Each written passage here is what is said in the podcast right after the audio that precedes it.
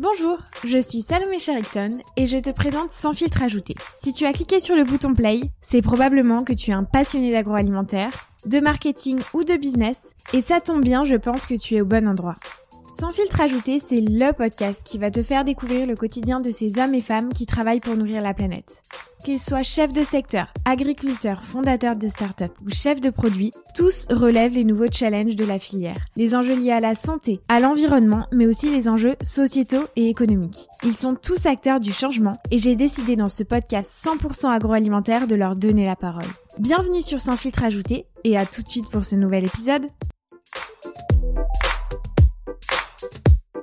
Les Français aiment-ils la soupe? La réponse est oui. 95% des Français en consomment au moins une fois par an et 30% au moins deux fois par semaine.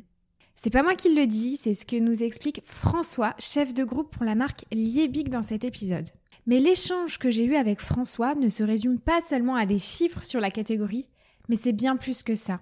Nous avons évoqué le parcours de François, ce qu'il a retenu de ses nombreuses expériences, du marché de la soupe, bien sûr, du succès de la marque Liebig cette année. La marque Liebig cette année a fait plus 7% de croissance et a recruté 600 000 foyers. Et bien évidemment, nous avons parlé de la nouvelle plateforme Liebig, le goût de la confiance. La campagne de communication Merci d'avoir fait grandir nos soupes, je suis sûre que vous l'avez déjà vu passer. Les engagements de la marque, bien sûr. Et puis, vers quelle tendance s'oriente le marché des soupes, excepté le bio, le vrac? On en parle dans cet épisode. François a terminé cette interview avec une phrase qui résonne en moi, en totale phase avec le podcast et ma volonté de partager avec vous quotidiennement. Je cite. C'est toujours un plaisir de pouvoir partager avec mes pairs et je pense que nous avons une conscience collective à avoir. Progressons collectivement pour que le consommateur retrouve confiance dans les produits alimentaires de manière générale. Un grand merci François pour ton expertise, ta sympathie et comme on pourrait le dire finalement sur le podcast, ton discours sans filtre. Je vous laisse tout de suite avec l'épisode du jour. François Baldo, chef de groupe marketing chez Liebig. Merci d'avoir fait grandir nos soupes. Bonjour François. Alors je suis ravie de, te retrouver sur le podcast de Sans filtre ajouté. Cet épisode, euh, je t'en ai parlé, hein, il a été co-construit avec les auditeurs du podcast. Donc je remercie Clémence, Jennifer, Camille, Clotilde, Alex, Diane, Marie, Arthur, il y en a eu pas mal pour leurs questions. Alors je dois l'admettre François, euh, j'ai flâné, j'ai regardé un peu ces derniers jours sur ton compte LinkedIn et j'ai pu voir que tu as un riche panel d'expériences et euh, tu as travaillé dans, plusieurs groupes, plusieurs marques. Donc le groupe Limagrin, Ferrero, Coca-Cola avec les marques Capri Sun, Burn et Monster, mais aussi le groupe Unser Bush Indev, je sais pas, corrige-moi si je le dis mal. Tu peux le résumer par euh, AB InBev. ok, on va faire ça, ce serait plus simple. Euh, avec les marques Lef et Bud. Et puis pour finir, donc depuis euh, bientôt un an, chef de groupe pour euh, le groupe Liebig et Royco. Donc ça fait beaucoup d'expérience. C'est bien ça. Donc j'ai une question qui me vient. Qu'est-ce que tu retiens justement de toutes ces expériences et de toutes ces marques pour lesquelles tu as travaillé? La réponse, ça va être compliqué à donner vraiment de manière concise parce que comme tu peux t'en douter, dix ans de, parcours à résumer en quelques mots, c'est compliqué. Ce qui me frappe quand je regarde un petit peu dans le rétroviseur, c'est que quelle que soit la marque, on utilise toujours les mêmes outils d'analyse, que ce soit des panels, que ce soit des sondages. On a tous euh, la même manière de faire des plans. Et pour autant, euh, chaque marque est particulière, chaque marque réagit différemment. Et finalement, la seule chance qu'on a euh, en commun, c'est qu'il faut se parler de consommateur. Et c'est lorsqu'on se ressent sur le consommateur qu'on arrive réellement à exprimer ce que l'on souhaite pour euh, euh, diriger ces marques et faire que ces marques progressent et gagnent toujours plus par rapport à leurs objectifs. Et finalement, ce que je retiens, c'est réellement ça. C'est que on peut se poser toutes les bonnes questions, c'est le consommateur qui décide au final, et ces marques sont au service du consommateur. Et souvent, je pense qu'on l'oublie un petit peu, on essaie de faire des plans marketing. Mais avant tout, un produit est là pour répondre à un besoin d'un consommateur qui nous exprime. Et si on n'arrive pas à faire ce simple constat et ce contrat avec lui euh, initialement, quel que soit le plan, il ne pourra pas fonctionner. je pense que c'est ce que j'ai retenu avec toutes ces années, c'est qu'il faut toujours se poser la question de comment aller plus loin en interrogeant le consommateur qui a la réponse finale. Hyper euh, logique et, intéressant de mettre forcément le, produit au service du consommateur. Comment, euh, toi, avec toutes ces expériences, est-ce que tu as hum, mis en place certains types, certaines méthodes? Bon, bien évidemment, tu vas pas tout nous révéler, sinon euh, on va être les pros du marketing. Mais est-ce qu'il y a des, choses qui se répètent, des, des techniques, des outils et qui fonctionnent plutôt bien pour justement être à l'écoute au plus près du consommateur? Ben, Je pense que comme toute marque, on questionne les consommateurs, que ce soit en études qualitatives, il y a des focus groups, que ce soit en études quantitatives, pour pouvoir aussi euh, chiffrer des choses, des insights, comme on appelle ça, euh, qu'on peut voir euh, sur un marché. je pense que la manière différente, en tout cas sur laquelle je peux l'approcher, c'est que on ose critiquer ce que l'on fait. C'est qu'il faut toujours partir du principe que ce que l'on fait, même ça a peut toujours être mieux fait, on peut toujours s'améliorer pour plusieurs raisons. Un, parce que les techniques progressent, et aussi parce que le consommateur évolue, que le contexte change, et que du coup, c'est une adaptation permanente de ce que l'on doit faire. Et ce qui était vrai il y a deux, trois ans n'est peut-être plus demain, ce qui a fonctionné hier ne marchera peut-être plus demain, et ce qui était un échec hier peut être un succès de demain. Donc finalement, il faut toujours se reposer cette question. Et ce que j'ai pu mettre en place dans toutes mes expériences, c'est toujours se rechallenger euh, pour essayer de progresser. Alors bien entendu, on se repose sur des succès, sur des campagnes qui ont bien fonctionné pour se dire également une direction à prendre, mais il faut avoir un œil très critique pour justement se dire est-ce qu'on peut pas faire mieux et être plus cohérent? Ensuite, maintenant que j'ai dit ça, ça paraît euh, assez évident. C'est pas toujours intellectuellement facile à le faire, mais il faut pouvoir le faire. C'est ensuite de pouvoir poser la question au consommateur. Finalement, c'est le consommateur qui décide. Euh, du coup, euh, il faut pouvoir aussi poser des questions transparentes. Des questions, quelquefois, on se dit, on va pas forcément aimer la réponse. On n'est pas là pour aimer la réponse, on est là pour être dans le vrai. Et c'est lorsqu'on est dans le vrai que les plans marketing fonctionnent le mieux. Et par exemple, sur la marque Libig, c'est ce qu'on a mis en place, on va en reparler un petit peu après, je pense, et pour revoir la manière dont on faisait du marketing sur la marque, et qui a amené aujourd'hui la marque à dépasser son statut, euh, à progresser de manière assez importante que ce soit en chiffre d'affaires, mais également en termes de recrutement, et de changer l'image des consommateurs sur euh, la marque, sur la catégorie, et qui montre bien que lorsqu'on est dans un discours vrai, qui se base sur le consommateur, ça fonctionne. Ce que je retiens, c'est vraiment euh, de se réinventer et de, se re-questionner tout le temps, en fait, pour être à l'écoute du marché qui évolue très vite. On peut le voir cette année notamment. C'est exactement ça. Si je devais le résumer, pour moi, c'est la définition du marketing.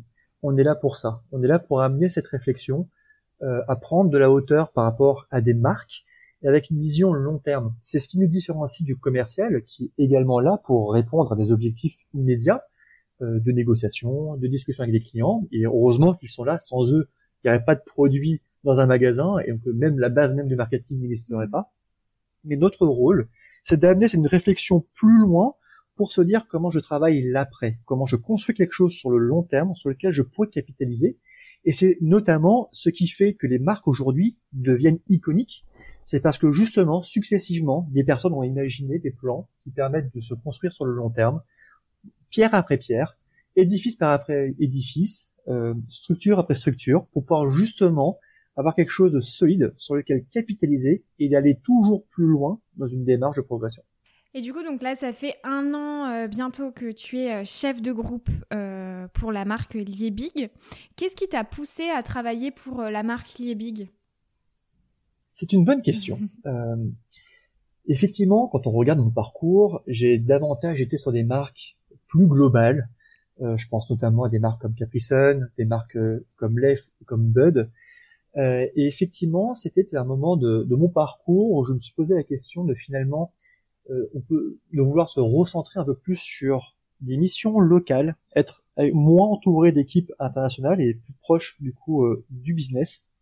Et c'était un peu euh, mon souhait du coup en, intégrant ce groupe et en travaillant sur la marque Big, de finalement être l'acteur des plans que l'on fait et plus être seulement quelquefois un messager ou un adaptateur de plans plus globaux et être vraiment du coup à l'initiative des plans proposés c'est, je pense, le premier point qui était assez intéressant dans les missions qui étaient proposées par, par ce poste. Le deuxième, euh, c'était aussi un goût du challenge. J'ai eu la chance, moi, d'être sur des marques plutôt plaisir, sur des catégories qui étaient aussi en croissance. alors lié aussi à, à l'excellence des plans qui ont été mis en place, ça c'est indéniable, mais également, il faut le dire, aidé par des tendances de fond qui ont aussi porté euh, l'excellence de ces plans. Et c'était un challenge pour moi de revenir sur une catégorie beaucoup plus alimentaire et en difficulté, euh, puisque du coup euh, la soupe prête à consommer était une catégorie en décroissance sur les dix dernières années. Et il était du coup intéressant pour moi de m'exposer à une catégorie plus en difficulté et voir effectivement si la pertinence des plans qu'on propose, euh, isolés d'un effet de fond, sont ceux qui permettent de retrouver la croissance sur une marque. Et aujourd'hui, quand je regarde la performance de la marque Libig, euh, je me dis que se remettre en danger et de se reposer les bonnes questions est finalement une démarche qui est plutôt saine et en tout cas aujourd'hui qui aboutit à des bons résultats. Hmm, on parlera de ces résultats euh, après, ça c'est sûr. Euh, tu disais, euh, Liebig t'a permis d'être plus proche du business de par ton poste et par la marque. Est-ce que être plus proche du business, c'est euh, pour toi être plus proche du consommateur? Est-ce que c'est plutôt logique comme raisonnement ou pas forcément? Je pense que oui. Euh, la qualité des grands groupes est d'avoir un niveau d'expertise qui est très poussé, quel que soit le corps de métier ou l'initiative. Un expert marketing est un réellement un expert marketing. Un expert commercial est un expert commercial. Ce qui permet, dans leur discipline, d'aller beaucoup plus loin. Seulement, ce fonctionnement est assez en silo. La connexion interdépartement se fait plus difficilement et euh, finalement, le business de chacun n'est pas le business de l'autre et l'émulsion collective est beaucoup plus compliquée à acquérir. Mm. Sur un groupe de plus petite ampleur et encore plus pour un groupe local, avec une marque locale, euh, qui est produite en France, qui est distribuée en France, les questions sont complètement différentes, se, se prêtent différemment, puisque il y a davantage cette notion de gestion d'une marque comme si c'était la nôtre. On est un peu, beaucoup plus impliqué, et nous, mais également le management, pour finalement être beaucoup plus interconnecté et avoir une conscience du business qui est assez accrue par rapport à une expérience dans un grand groupe où on est un peu plus en silo. Donc oui, euh, je pense que cette notion d'être plus proche du business aide aussi à se reconnecter au consommateur, puisque finalement on prend davantage conscience que sans lui, la marque ne peut pas exister. Hmm. François, si tu le veux bien, euh, je te propose d'apporter un peu de contexte euh, à cet épisode en parlant du marché des soupes. Hein, tu nous l'as évoqué euh, dans l'introduction. Est-ce que tu peux nous décrire un peu ce marché en nous précisant pardon, les acteurs principaux, leur part de marché peut-être, le type de consommateur et finalement d'autres indicateurs clés qui peuvent nous permettre de comprendre l'univers des soupes et ses enjeux?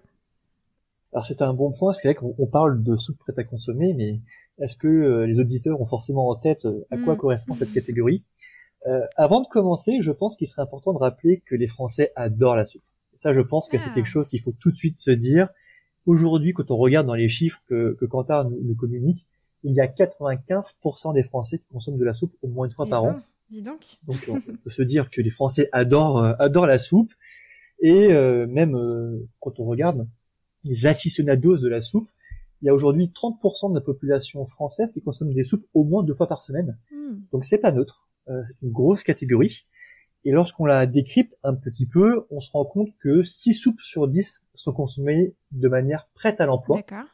Et donc mécaniquement, 4 soupes sur 10 sont euh, faites à la maison.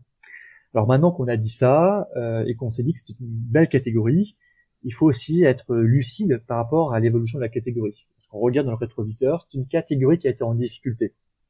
En 10 ans, la catégorie a perdu quasiment 10 points de pénétration, ce qui représente 3 millions de foyers euh, consommateurs en moins. C'est pas neutre, c'est une mmh, grosse perte, euh, et qui s'explique euh, par différents, différentes choses. Il y en a notamment deux. La première, c'est que il y a eu une démocratisation du fait maison. Alors là-dessus, euh, ça paraît un peu évident aujourd'hui, mais lorsqu'il y a quelques années, on devait se poser la question, c'était pas si simple pour décider cette tendance.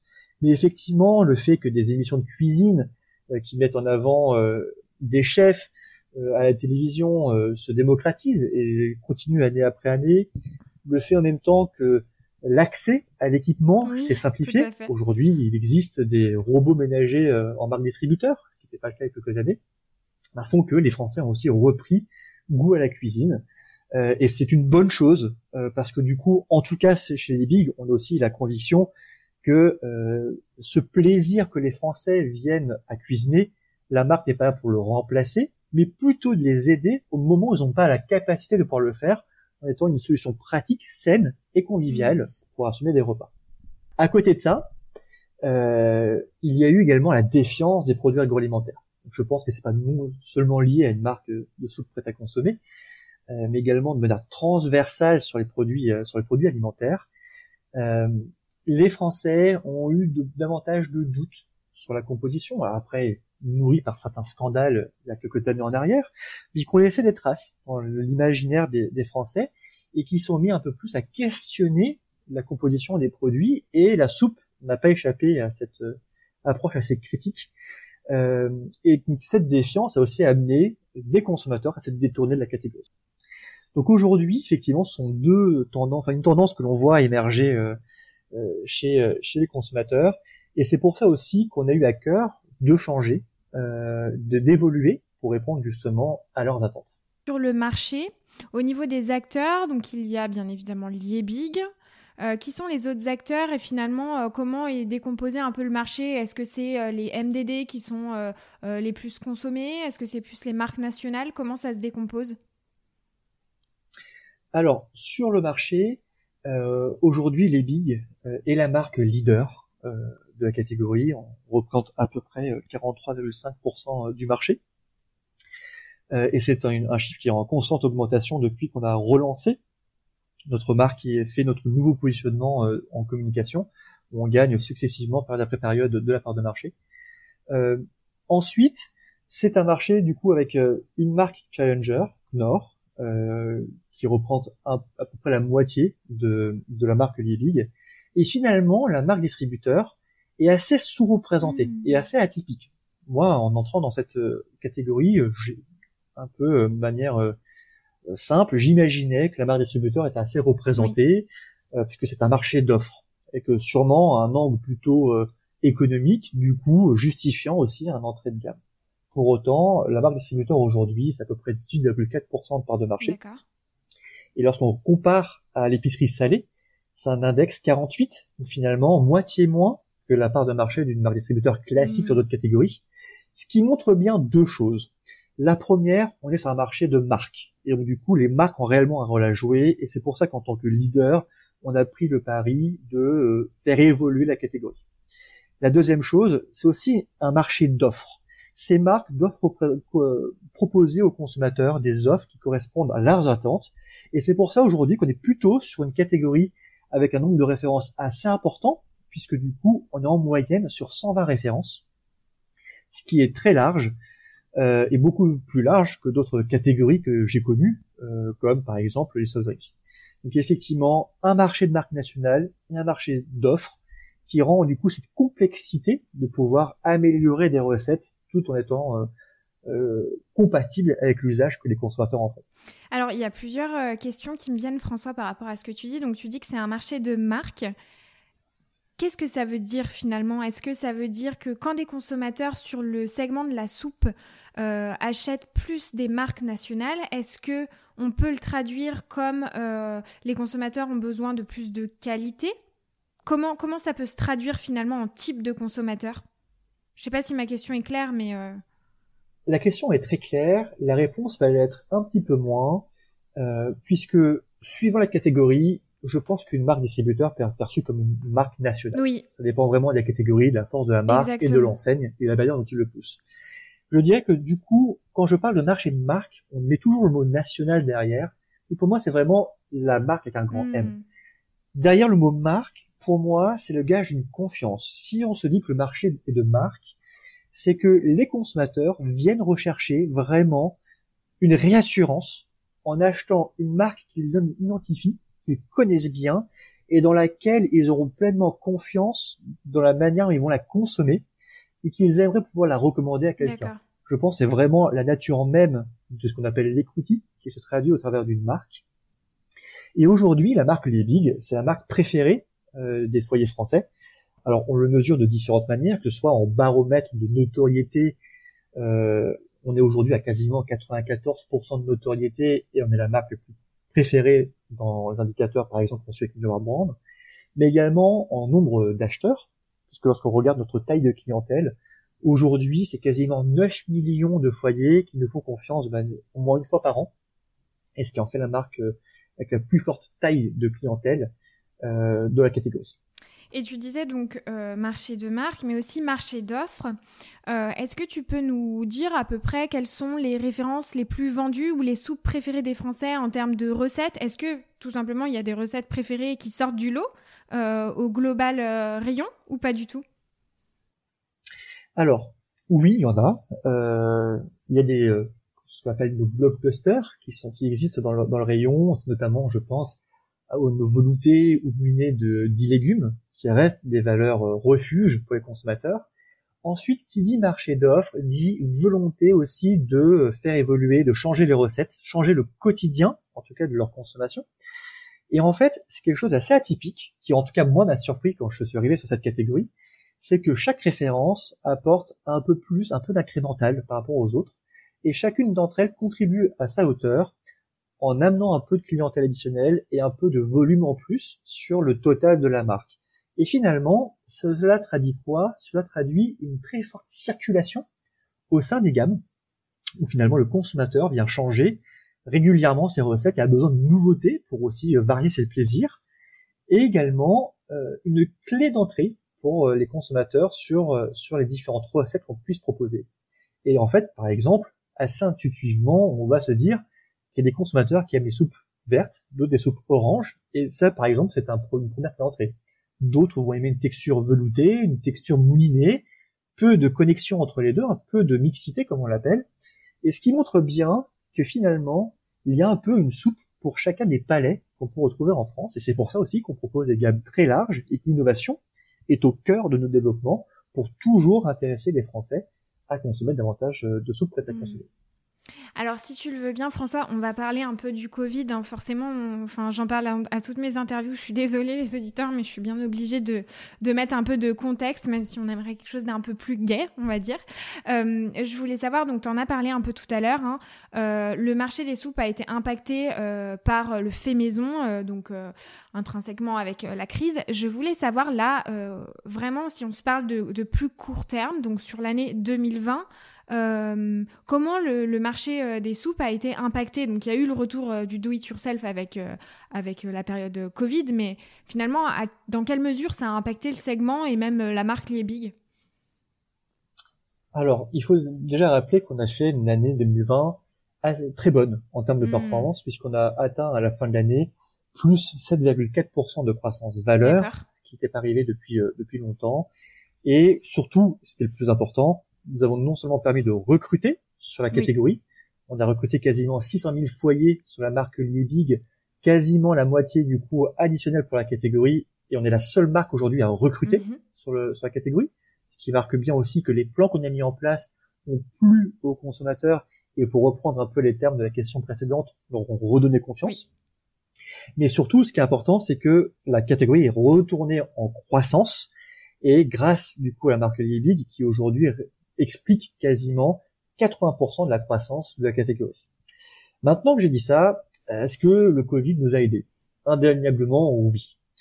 Euh, si on remet un peu la perspective et qu'on regarde un peu dans le rétroviseur, pour nous, le Covid n'était pas un effet qui était planifié. Il est arrivé, le premier confinement a eu lieu courant mars, et en fait, finalement, pour nous, sur l'acteur de la soupe, en fin de saison, puisque traditionnellement on consomme des soupes entre septembre et mars, pour la période euh, automnale, hivernale. Et là, on, on a dû faire face à une demande accrue pendant le confinement, alors que pour autant, s'en souvient bien, on était bloqué chez nous, les températures étaient relativement très élevées et on regardait de manière assez envieuse euh, le beau temps au travers de la fenêtre, avec des températures très chaudes. Et malgré tout, les Français ont retrouvé le chemin de notre catégorie. Alors comment l'expliquer? Il y a plusieurs choses. Déjà, le fait d'être bloqué chez soi, sans avoir la capacité à y consommer en dehors du domicile, a mécaniquement rapatrié des repas au domicile. avant le confinement, on estime qu'à peu près c'est 25% des repas qui étaient pris euh, à l'extérieur, donc ça fait une masse de repas supplémentaires à prendre. Dans, la même, euh, dans le même espace de temps, avec davantage de bouches à nourrir, puisqu'il y avait l'intégrité de la famille qui était au domicile. Donc du coup, une multiplication du nombre de repas avec davantage de bouches à nourrir et de surcroît des nouveaux rôles qui ont été attribués aussi euh, aux Français puisque du coup ils sont retrouvés euh, profs d'école et ainsi de suite. Et donc du coup moins de temps à accorder à la cuisine de manière générale. Alors bien entendu, les activités du week-end ont maintenu, mais effectivement notamment sur la semaine, une gestion du temps beaucoup plus complexe. Et les Français, du coup, ont retrouvé euh, le chemin de la catégorie, ce qui nous a demandé une très forte adaptabilité pour nous, industriels, de pouvoir répondre à la demande de nos clients, de pouvoir fournir euh, les magasins, ce que nous avons réussi à faire, à nous adapter, ce qui veut dire non seulement mettre en place tout un système logistique et de production sur mesure pour justement relancer euh, nos lignes de, de, production dans notre atelier qui est situé euh, en Provence, à côté d'Avignon, mais également pour pouvoir nous approvisionner dans les matières premières, les légumes, puisque nous respectons les cycles des saisons, et donc du coup il y a aussi des, des, des capacités limitées. Nous avons dû également travailler avec nos agriculteurs pour pouvoir euh, trouver la matière qui nous a permis de produire euh, ces soupes et qui vont se retrouver dans euh, les assiettes de nos consommateurs. Hmm. Et du coup, est-ce qu'on peut conclure finalement euh, que les consommateurs ont retrouvé cette confiance perdue pendant le Covid? Alors oui et non. Euh, ma réponse va être un peu euh, mi mi-raison. Pourquoi je dis oui? C'est que indéniablement, ils ont retrouvé le chemin de la catégorie, parce qu'ils ont retrouvé ce côté pratique, qui est la valeur même euh, de l'existence des produits euh, prêts à consommer. Et là-dessus, la marque Liebig se positionne réellement comme un allié du quotidien des Français pour pouvoir leur proposer des repas sains, savoureux et pratiques qui sont prêts en un temps très limité. Et donc ils ont réussi à le retrouver. Ce qui nous a aussi donné comme perspective que finalement une, catégorie saisonnière comme la nôtre, qui est davantage consommée pendant, pendant l'hiver, peut s'affranchir de cette saisonnalité si le besoin est comblé par ce que le produit peut offrir, hmm. ce qui était le cas pendant le premier confinement. Ensuite, est-ce que ça a suffi? Euh, Partiellement oui, parce que on a retrouvé une partie des consommateurs qui, sont, qui ont été recrutés euh, mais on voit bien que par rapport à la pénétration que la catégorie connaissait il y a encore quelques années, on n'a pas retrouvé euh, cet âge d'or que la catégorie connaissait. Et ce qui nous montre bien que cette démarche est une, amélioration, est une démarche d'amélioration continue, où nous devons constamment nous remettre en question pour pouvoir progresser et retrouver cette confiance. Euh, puisque c'est, ça a l'air tout bête, mais aujourd'hui la confiance, on ne peut pas la demander, elle se donne. Mm. Donc c'est pour ça qu'il faut réellement parler aux consommateurs pour qu'ils comprennent pourquoi ce qu'ils peuvent faire confiance dans un produit ou dans une marque. Et c'est pour ça notamment qu'on a fait évoluer notre campagne de communication, et je pense qu'on va un peu revenir dessus. Merci d'avoir fait grandir nos soupes, vers une nouvelle plateforme qui est le goût de la confiance, qui prend un peu plus de hauteur pour expliquer toujours plus pourquoi on peut avoir confiance dans les produits Lévi. Alors c'est une parfaite transition. alors parlons. Et pourtant elle n'était pas euh, travaillée. bah oui, bah c'est bien. euh, alors parlons justement de, de, cette nouvelle plateforme, le goût de la confiance, et notamment de votre campagne de communication nommée. Euh, alors je sais pas si on peut la nommer, mais en tout cas merci d'avoir fait grandir nos soupes. Euh, il y a plein d'auditeurs qui ont eu plein de, de questions par rapport à ça, et notamment je cite. L'amélioration des recettes est une amélioration significative sur ce marché ayant souffert de la défiance des consommateurs, donc on en parlait précédemment. Mais la marque Liebig ne s'est-elle pas inquiétée des répercussions d'un tel discours sur leur image Est-ce que déjà tu peux me préciser la période de, campagne?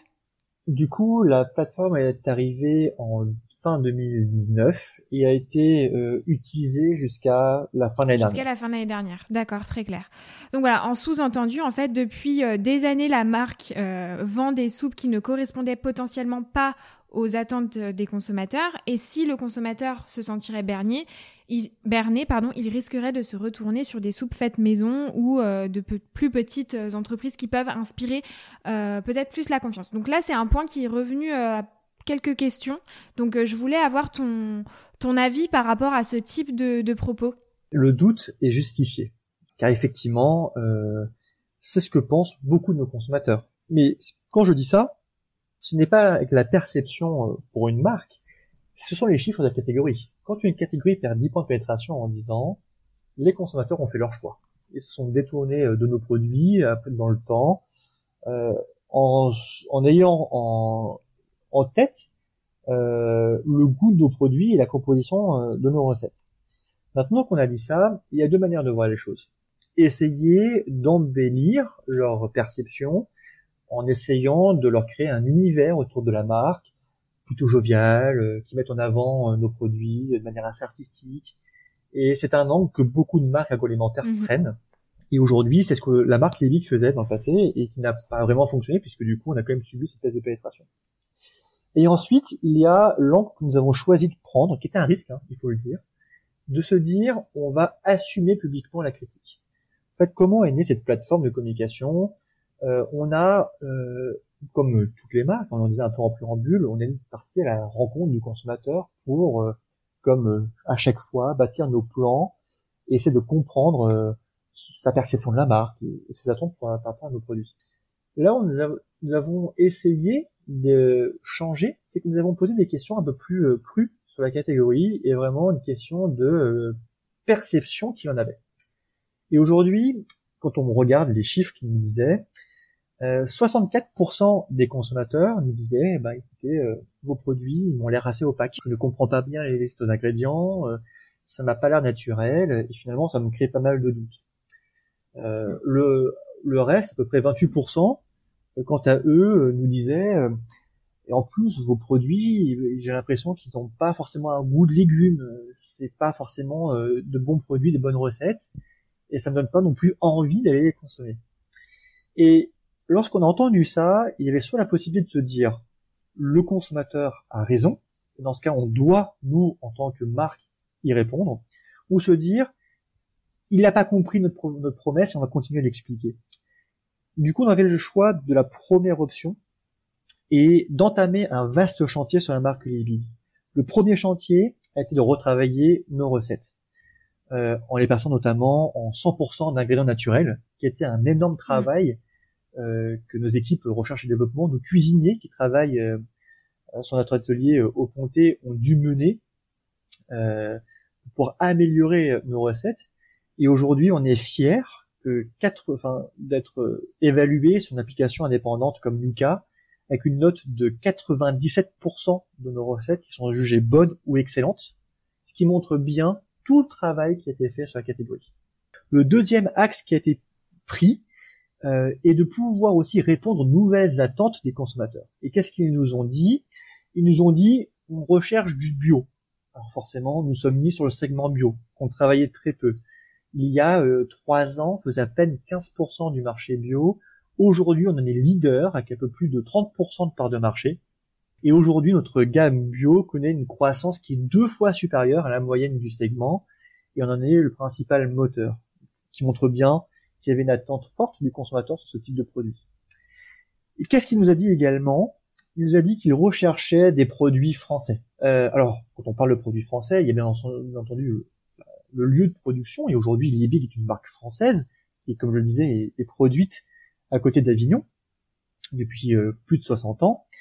Mais également le sourcing de nos légumes.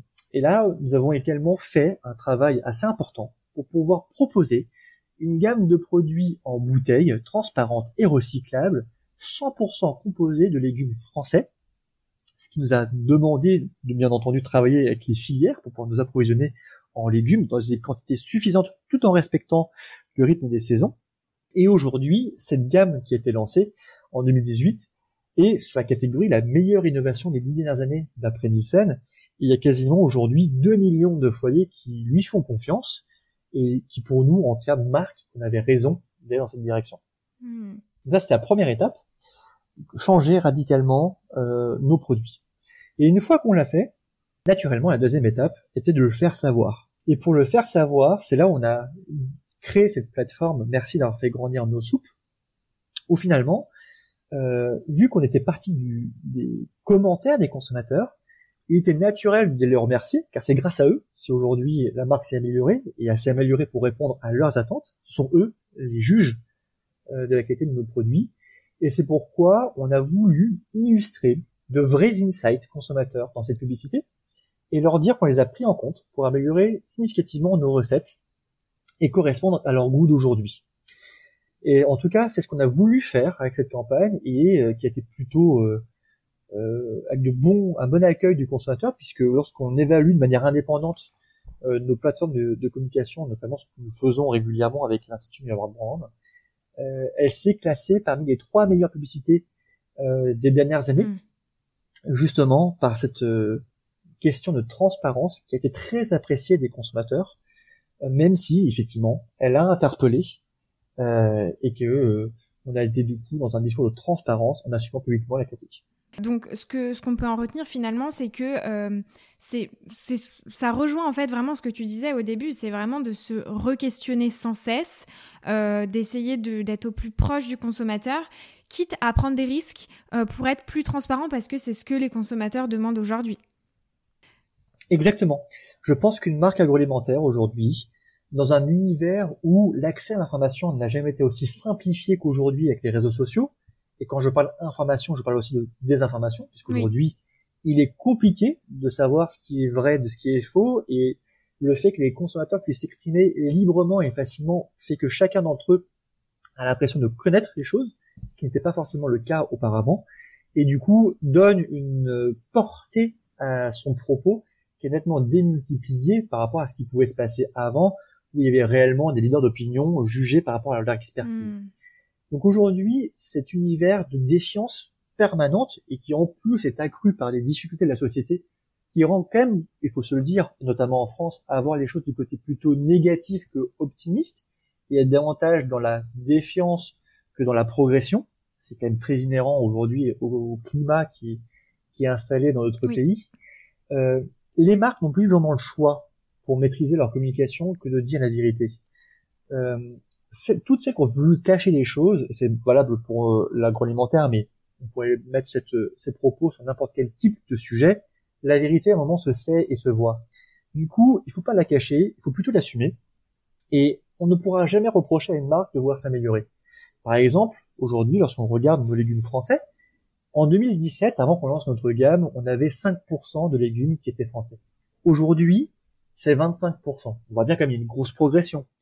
Mais on est encore assez réaliste pour se dire qu'on n'arrivera pas encore au 100%, puisque il y a des légumes déjà tout simplement qu'on ne trouve pas en France. Euh, c'est le climat aussi qui dirige ce qu'on peut avoir, ou en quantité suffisante. Euh, et du coup, aujourd'hui, on a une ambition d'arriver à 50% de légumes français d'ici 5 ans. Mais cette ambition, on la met de manière assez crédible et assez de manière euh, ouverte, puisque le 100% ne sera pas atteignable. Et je pense que le consommateur a envie de savoir, a besoin de savoir. Et euh, quand on leur dit ces choses-là, ils nous remercient d'avoir cette transparence. Ensuite, ils sont juges de savoir si ça leur suffit ou non de revenir sur la marque. Mais au moins, ils savent que leur, euh, leur message, ce qu'ils peuvent nous remonter, est entendu et que du coup la marque essaie de s'améliorer pour répondre à leurs besoins. Et alors c'est intéressant le point que tu disais donc euh, en toute transparence et, c'est ce que ce qu'on apprécie vraiment sur en tout cas sur le podcast c'est que donc tu disais donc en 2017 vous étiez à 5% de légumes français. Euh, moi il y a une question qui me vient c'est pourquoi Pourquoi 5% euh, avant et pourquoi finalement les recettes étaient peut-être un peu trop salées, peut-être avec des conservateurs, etc. Pourquoi c'était le cas avant? Et, pourquoi cette phase, euh, enfin il y a eu cette, période où euh, bah, finalement euh, les, marques utilisaient des conservateurs, des additifs, etc. Et c'est pas que pour la soupe, hein, c'est vraiment global à toutes les catégories. On en parlait d'ailleurs dans un autre épisode avec le DG de Nestlé, qui aussi eux ont retravaillé leurs recettes.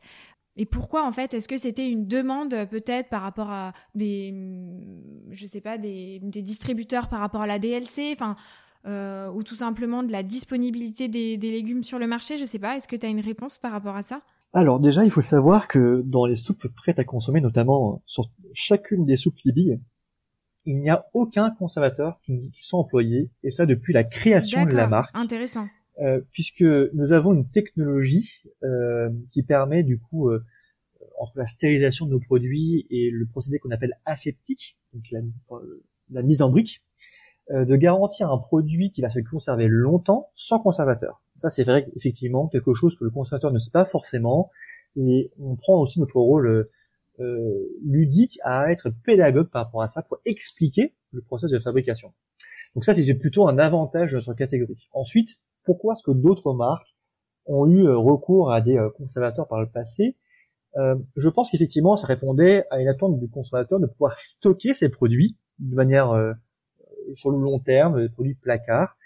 Euh, et aujourd'hui, cette attente a un peu changé. Alors, quand je dis ça, je dis pas forcément la bonne réponse, puisque c'est ce qu'il nous déclare, mais dans les faits, il aime quand même pouvoir conserver ses produits, puisqu'il a aussi conscience que consommer frais de saison et à proximité, c'est soit très cher, soit très difficile d'accès, euh, et que du coup, il a quand même besoin de ces produits pratiques lorsqu'il en a besoin. Maintenant que j'ai dit ça, c'est vrai, et ça, il faut le reconnaître, le goût du français euh, a évolué, le palais s'est aussi affiné avec le temps, et c'est quelque chose qu'il a fallu entendre. Il y a dix ans, ce n'est pas que nos produits étaient trop salés, c'est qu'ils correspondaient à une attente consommateur. Le niveau de consommation de sel en France était nettement supérieur, et aujourd'hui, il plaisait euh, dans cette démarche. Aujourd'hui, il faut aussi le mettre en perspective d'une consommation générale, où l'évolution de la consommation des Français a aussi évolué vers des produits un peu moins nutritionnels, en disant, on va pas refaire un peu les cours de marketing e-commerce de manière générale, mais l'émergence des produits euh, fast-food, euh, snacking, ont aussi rebalancé l'équilibre des différents produits alimentaires entre eux. Mm. Et le taux de sel qui était acceptable il y a 10 ans a été jugé comme moins pertinent aujourd'hui, et les Français, c'est un constat, se sont détournés d'un goût salé et ont diminué leur consommation de sel. Et c'est pourquoi la marque Liebig a aussi pris le, ce parti pris et a réduit de manière significative le taux de sel dans ses produits en, même pas trois ans. Si je regarde dans le rétroviseur, on a baissé de 10% la quantité de sel. Et aujourd'hui, en moyenne, une soupe Liebig, c'est 0,67 grammes de sel pour 100 ml. Et lorsqu'on regarde les recommandations du PNNS, et euh, qu'on travaille notamment avec des nutritionnistes indépendants, pour un repas complet, car la soupe aujourd'hui, un repas complet, c'est environ 20 à 25% des apports journaliers, ce qui est complètement acceptable parmi les trois repas à prendre par jour. Donc ça, voilà, un peu pour parler du goût. Euh, ensuite, euh, les Français ont voulu euh, plus de produits naturels. On sait sur, quoi nous sommes allés, et notamment sur des questions d'ingrédients. Pour parler du français, le cas est un peu particulier, puisque on est aussi contraint par la capacité des filières à pouvoir nous approvisionner en légumes, comme je le disais. Et ce qui est une demande instantanée du consommateur peut prendre du temps, puisque du coup, il faut accompagner la filière, euh, planter euh, les légumes, accompagner la récolte jusqu'à avoir un produit de qualité suffisante pour pouvoir être travaillé dans une soupe, et pouvoir le garantir aussi une évolution positive dans le temps pour que les agriculteurs s'y retrouvent. Et donc, ça ne se prend pas du jour au lendemain et ça prend du temps. Je vais te donner un exemple, par exemple, que les gens ne connaissent pas sur notre, sur notre marque. Mais aujourd'hui, la carotte, euh, qui est un légume euh, très employé dans les soupes, puisque les Français adorent la carotte, c'est un goût qu'ils plébiscitent particulièrement, est travaillée fraîche tous les jours dans notre atelier. Euh, et pour y arriver, on travaille avec plus de 160 agriculteurs partenaires de manière quotidienne avec une rotation dans les différentes régions de, la, de France euh, en fonction de la saison. Donc ça veut dire quoi? C'est que en fonction de l'été, de l'hiver, notre carotte ne provient pas de la même région pour aider les agriculteurs aussi à respecter l'environnement lorsqu'ils produisent euh, des carottes pour nous. Et donc pour y arriver, on a dû mettre en place des filières. Et c'est ce que nous développons sur beaucoup de légumes. Mais bien entendu, ça prend du temps. Et nous accompagnons euh, nos partenaires à arriver dans ce sens-là. Pour donner une petite anecdote, lorsqu'on a voulu euh, dépasser le cadre de notre bouteille 100% légumes français et avoir des légumes français sur d'autres produits, notamment une gamme phare en briques, euh, on a notamment travaillé sur la recette tomate 100% française. Mhm. On a trouvé un producteur qui se situe à 30 minutes de notre atelier mhm. et qui on ne travaillait pas, mais qui s'est développé pour pouvoir travailler avec nous. Et aujourd'hui, on est heureux de pouvoir le compter à nos côtés dans l'élaboration euh, de nos savoureuses soupes. Et alors, du coup, tu parlais des, producteurs. Euh, je pense que c'est un sujet euh, aujourd'hui qui est euh, plus que qu'important. Comment vous sélectionnez vos producteurs Est-ce que c'est des contrats sur le, long terme? Est-ce que ça fonctionne sous forme d'appel d'offres finalement? Comment les, producteurs de légumes pour les soupes liébiques sont sélectionnés? Alors c'est une très bonne question. Pour répondre à cette question, il faut voir que dans l'état d'esprit de la marque, et notamment ce côté euh, de proximité que la marque a avec son, les consommateurs, mais également avec ses employés. qui aujourd'hui travaillent chaque jour avec passion sur la marque, et c'est leur savoir-faire qui fait la différence pour le consommateur, nous demandons le même effort auprès de nos fournisseurs. Et quand je dis ça, ça veut dire quoi derrière? Ça veut dire que nous travaillons sur le long terme. Et lorsqu'on s'engage, on s'engage toujours pour euh, travailler le plus longtemps possible avec nos fournisseurs. Ensuite, bien entendu, on a un cahier des charges qui est très strict en termes de qualité, en termes aussi d'impact environnemental, parce que c'est aussi, on peut en parler un peu après, hmm. des engagements que la marque Libig prend. Euh, et bien entendu, nous faisons des appels d'offres pour aussi permettre, par ce système de concurrence, aider à ce que, de manière générale, l'agriculture progresse. Et c'est un fait. Ce fonctionnement a permis aussi de faire évoluer les pratiques pour nous permettre de nous approvisionner, comme je le disais, par exemple, en légumes français, ce qui n'était pas forcément possible dans les quantités suffisantes il y a quelques, il y a quelques années. Puisque la France, historiquement, était davantage tournée sur des produits de, de première consommation pour le consommateur que sur des produits de propriété euh, dite industrielle pour répondre justement à notre cahier des charges. Mm. Donc on est heureux que ça arrive dans le bon sens. Et en tout cas, nous continuons nos efforts pour euh, progresser cette, euh, dans cette dimension.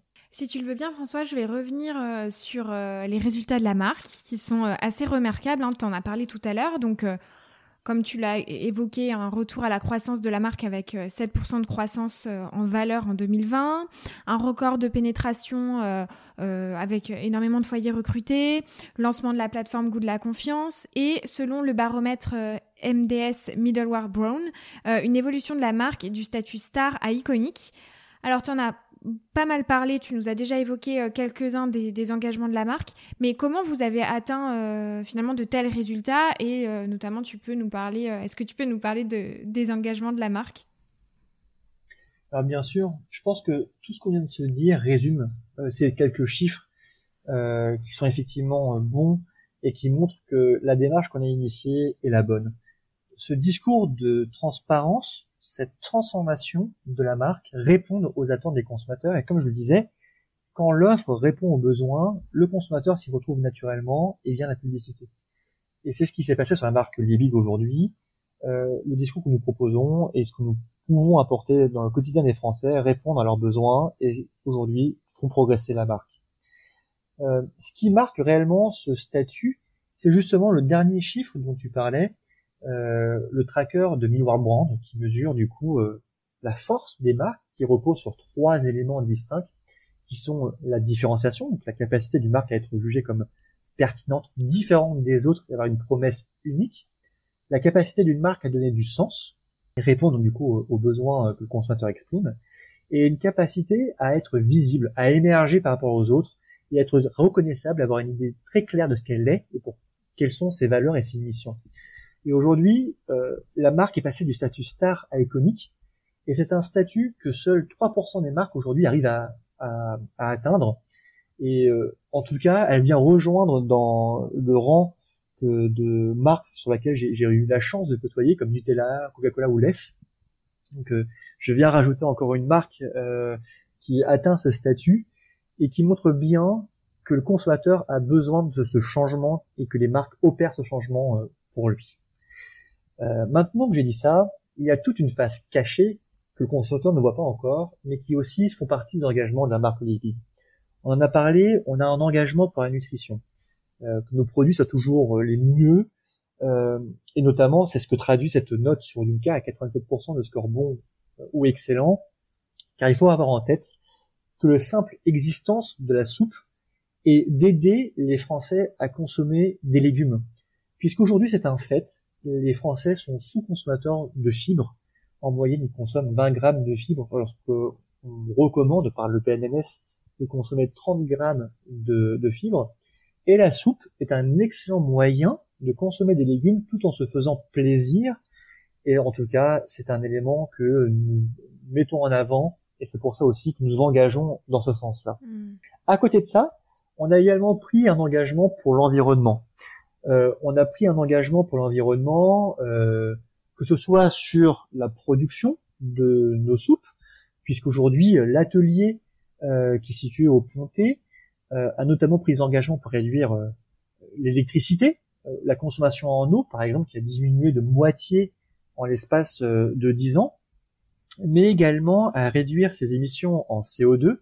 Et par exemple, nous avons fait partie d'un projet pilote avec l'agglomération d'Avignon et en partenariat avec Suez pour récupérer l'énergie de l'incinération des déchets de l'agglomération d'Avignon en une vapeur verte pour alimenter les chaudières qui nous permettent de cuire nos soupes, ce qui nous a permis par exemple de réduire de 75% notre émission en CO2. 75%, c'est énorme. C'est énorme. Et du coup, alors c'est d'autres, on a d'autres initiatives aussi qui vont aller compléter ce qui manque, comme par exemple, nous utilisons nos camions avec d'autres partenaires de l'agroalimentaire pour aussi limiter le nombre de camions euh, sur les routes, euh, où nous éco-concevons euh, nos produits, notamment nos emballages qui sont recyclables à quasiment 100%.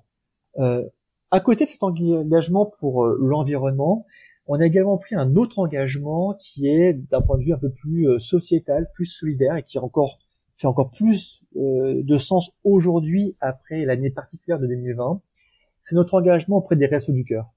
Depuis plusieurs années, nous engageons les missions de l'association, aux côtés de l'association, euh, puisque la soupe, euh, pour ses propriétés, et c'est comme je disais, hein, c'est un repas sain, finalement a toujours fait partie de l'histoire des Restos du Cœur, puisque c'est l'un des premiers repas donnés aux bénéficiaires. Donc en fait, ça faisait finalement beaucoup de sens pour la marque de s'engager auprès de l'association et de venir lui fournir euh, des soupes pour nourrir euh, ses bénéficiaires. Et par exemple, depuis euh, notre lancement de notre partenariat il y a quelques années, c'est déjà 348 000 litres de soupe qui ont été euh, donnés au Resto du Cœur. Et donc là, on est plutôt fiers, et notamment, euh, à titre très personnel, encore plus fier euh, depuis ce week-end où la collecte des Restos du Cœur a eu lieu, et où nos collaborateurs se sont massivement engagés pour venir donner bénévolement, sur tout le week-end, de leur temps, pour récolter des denrées pour le fonctionnement de l'association. Et euh, nous nous limitons pas à, cela, puisque du coup, on accompagne également euh, l'association euh, lorsqu'elle a besoin de visibilité, de notoriété, et, notamment en engageant le consommateur. Et c'est pourquoi on a imaginé une mécanique solidaire en magasin, qui est encore effective aujourd'hui, où en achetant une soupe, enfin un produit Libig, c'est une soupe qui est offerte pour les restos du cœur. Hmm. Ce qui permet également d'engager le consommateur pour prendre conscience euh, de l'importance de son acte euh, de consommation euh, et le rendre le plus solidaire possible. Et ça, c'est quelque chose que vous relayez en magasin, notamment à travers des mises en avant? Exactement. Aujourd'hui, c'est un temps fort que nous avons du début janvier jusqu'à la fin mars, où nous relayons non seulement sur nos packs promo, qui sont tous estampillés sur cette mécanique, que nous relayons également avec nos clients euh, qui souhaitent nous accompagner dans cette démarche sur le tract, euh, en relayant la mécanique, et euh, par de la publicité sur le lieu de, sur le lieu de vente, qui fait parler l'association, qui remet aussi dans l'esprit des gens l'importance de, de, ces missions, et qui leur permet de se rappeler euh, qu'ils peuvent consommer de manière solidaire. D'accord, très clair. Merci beaucoup François en tout cas pour, euh, pour tous ces éléments. Alors pour conclure cette interview, j'aimerais évoquer euh, avec toi un petit peu les nouvelles tendances de consommation euh, parce que notamment on a eu plusieurs questions à ce sujet. Donc tout d'abord je voulais voir avec toi vers quelle tendance s'oriente le marché. Alors après l'avènement du bio, je ne sais pas si on peut parler d'avènement puisque tu avais l'air de nous dire que sur ton segment c'était en croissance. Mais vers quelle tendance euh, s'oriente le marché, euh, peut-être euh, excepté le bio? Alors effectivement, la tendance du bio, l'avènement du bio, tu as bien raison, a, eu lieu en France, même si aujourd'hui on commence à voir quelques signes d'érosion, que ce soit dans la consommation des magasins alimentaires, mais également dans les magasins spécialisés, où finalement les arbitrages aussi de budget reposent des questions pour les Français et donc euh, nous rend un peu incertain sur l'avenir du bio, en tout cas la manière dont ça va progresser, même si si je parle juste de la catégorie des soupes prêtes à consommer, comme on se le disait, il y a encore beaucoup de potentiel parce que la catégorie était en retard par rapport à, d'autres segments. Ensuite, quelles seraient les tendances? Je pense que euh, l'ancrage local restera une, tendance très importante pour les Français. Et ils nous ont témoigné pendant toute la période de confinement, pendant toute l'année particulière de 2020, on le voit dans la performance de nos produits, même si euh, il y aura aussi des limites, puisque du coup consommer local implique aussi un impact sur le pouvoir d'achat, puisque consommer local coûte aussi plus cher. Euh, et donc du coup posera des questions sur la capacité de toutes les catégories à entamer cette transformation-là. Et en tout cas, il sera intéressant de voir comment le consommateur est prêt aussi à augmenter la part de l'alimentaire dans son panier global, puisqu'aujourd'hui, on est quand même euh, dans l'obligation de constater que c'est pas forcément là où il, préfère en tout cas investir. Donc ce sera aussi des questions qui seront à poser pour toujours euh, non seulement limiter l'impact sur l'environnement, mais aussi, soutenir l'économie locale. Ensuite, je pense qu'il sera de plus en plus attentif à euh, l'éco-conception des produits, euh, sur la manière dont sont fabriqués les produits, euh, pour aussi limiter l'impact carbone, améliorer la recyclabilité des produits et avoir un geste toujours plus citoyen pour l'environnement. En tout cas, on le voit, c'est une tendance qui commence à émerger euh, même si aujourd'hui nous euh, on a quand même l'avantage d'être consommé au domicile des foyers ou dans un lieu qui euh, permet de recycler les produits et pas une consommation dans la rue ou dans le domicile qui, où, c'est plus compliqué. Nous avons quand même ce bénéfice-là de sa catégorie et qui amènera, je pense, la question pour le futur sur des consignes, sur du vrac par exemple, même si c'est sur la soupe prête à consommer peut-être euh, pas d'actualité euh, dans un futur très immédiat. Et le vrac dans tout ça, alors c'est vrai que on a euh, récemment parlé, notamment sur les rooms qu'on organise sur Clubhouse, et ça, ça, a été un, gros sujet. Est-ce que ce serait une des pistes pour le futur de la catégorie? C'est une très bonne question et comme je le disais, oui, c'est une tendance qui est émergente et on le voit, le projet Loop chez Carrefour, d'autres initiatives euh, chez les autres enseignes qui vont dans cette tendance-là. On a également vu euh, des bouteilles en verre consignées. on voit bien que le marché évolue, même si ça pose beaucoup de questions logistiques et économiques pour pouvoir être dupliqué à très grande échelle. Et je pense aujourd'hui euh, notre système français n'est pas encore mature pour complètement l'appliquer à l'échelle d'un pays mais ça pose quand même la question euh, pour notre catégorie. Aujourd'hui, je vais pas dire qu'il n'y a aucun intérêt parce que nous, nous y réfléchissons et, et certains de nos clients nous posent des questions là-dessus. Ce n'est pas quand même un besoin immédiat euh, puisque euh, la praticité de nos produits est quand même l'un des premiers leviers de leur consommation. Et le fait que nos produits puissent se conserver longtemps, en briques euh, ou en bouteilles, est une valeur refuge aussi pour le consommateur et ça va un peu à l'encontre des produits vrac qui ont des durées de vie beaucoup plus courtes. Donc aujourd'hui, euh, c'est pas forcément dans l'attente immédiate des consommateurs, en tout cas pour une partie des consommateurs peut-être, mais pas pour la majeure partie d'entre eux. Mais ça nous pose quand même la question euh, sur l'éco-conception de nos produits. Euh, par exemple, utiliser davantage de PET recyclé dedans, dans nos produits, euh, de pouvoir travailler à une meilleure transformation du recyclage de nos briques, ce qui est déjà également le cas, par exemple, lorsqu'on recycle une brique aujourd'hui, on permet de produire un, paquet de mouchoirs. Euh, donc c'est des situations concrètes de nous donnons nos deuxième vie de nos produits. Mais ce qui est certain, c'est que l'éco-conception sera un point déterminant du futur des produits alimentaires. Très bien, bah écoute, merci beaucoup François. En tout cas, je tenais à dire que je me suis régalée pendant cette interview parce que j'ai appris plein de choses. C'était un segment que je connaissais pas et j'espère que qu'il en sera de même pour pour les auditeurs qui nous écoutent. Euh, où est-ce qu'on pourrait te retrouver si les auditeurs ont des questions, euh, des remarques sur l'épisode à te partager?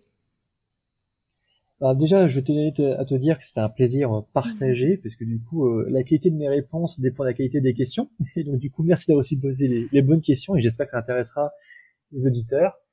comment me retrouver? Bah, Je pense que le premier canal serait de te contacter pour pour pouvoir poser tes questions, et puis même si ça s'y porte, pourquoi pas faire une deuxième émission en réponse si c'est quelque chose qui permet euh, de répondre à pas mal de questions. Et sinon, je suis toujours joignable sur euh, LinkedIn, par exemple, si les gens veulent rentrer en contact. Ça toujours un, plaisir de pouvoir partager avec mes pairs sur les pratiques d'agroalimentaire, parce que je pense qu'on a aussi une, une, conscience collective à avoir, et que ce qui est au bénéfice d'une marque peut être aussi sur une autre, et qu'on a en tout cas un besoin euh, de, de progresser collectivement pour que le consommateur retrouve confiance dans les produits alimentaires de manière générale. Je suis totalement alignée. Merci beaucoup en tout cas François.